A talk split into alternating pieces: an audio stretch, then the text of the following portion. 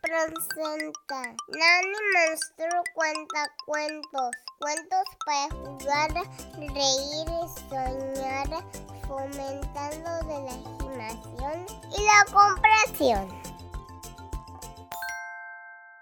Hola, soy Nani Monster y hoy les estaré contando Perdido y Encontrado de Oliver Jeffers.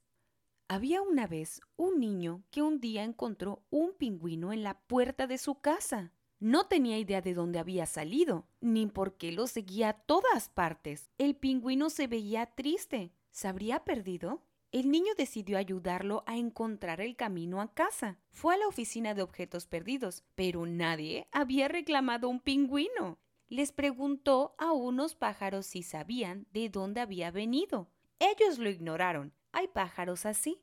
Le preguntó a su patito, y el patito se alejó nadando. Tampoco sabía nada. Esa noche, el niño se fue a dormir desanimado. Quería ayudar al pingüino y no se le ocurría cómo. A la mañana siguiente averiguó dónde viven los pingüinos. ¿Habría modo de llegar hasta allá? El niño corrió hacia un barco en el muelle y preguntó si podían llevarlos al Polo Sur pero su voz se perdió en el sonido de la sirena del barco. Lo mejor sería ir remando en un bote fuerte y de buen tamaño. Sacaron el bote del cuarto de los trebejos y lo equiparon con todo lo necesario. Empujaron su embarcación al agua y se hicieron a la mar. Remaron hacia el sur durante largos días y noches, mientras el niño contaba historias que el pingüino escuchaba muy atento. Atravesaron mares tranquilos y olas altas como montañas hasta llegar al Polo Sur. El niño estaba feliz, pero el pingüino parecía triste otra vez. Su compañero lo ayudó a bajar del bote. Llegó el momento de despedirse. El niño se alejó remando. Al volver la vista atrás, se dio cuenta de que el pingüino se veía más triste que nunca.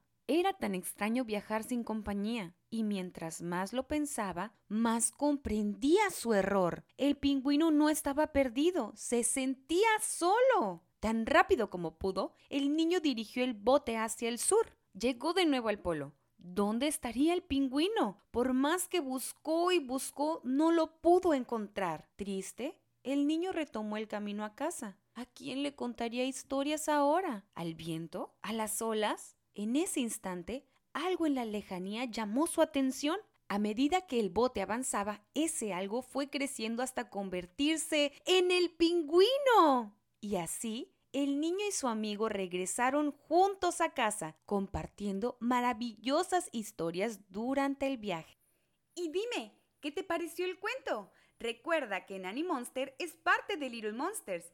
Mamis y papis, Síganme en todas mis redes sociales para que se enteren de todo lo que seguiremos haciendo. Pueden encontrarme en Facebook como Little Monsters-Nanny y en Instagram como Little-Monsters-Nanny. No olviden, Nanny Monster, fomentando la imaginación y la comprensión.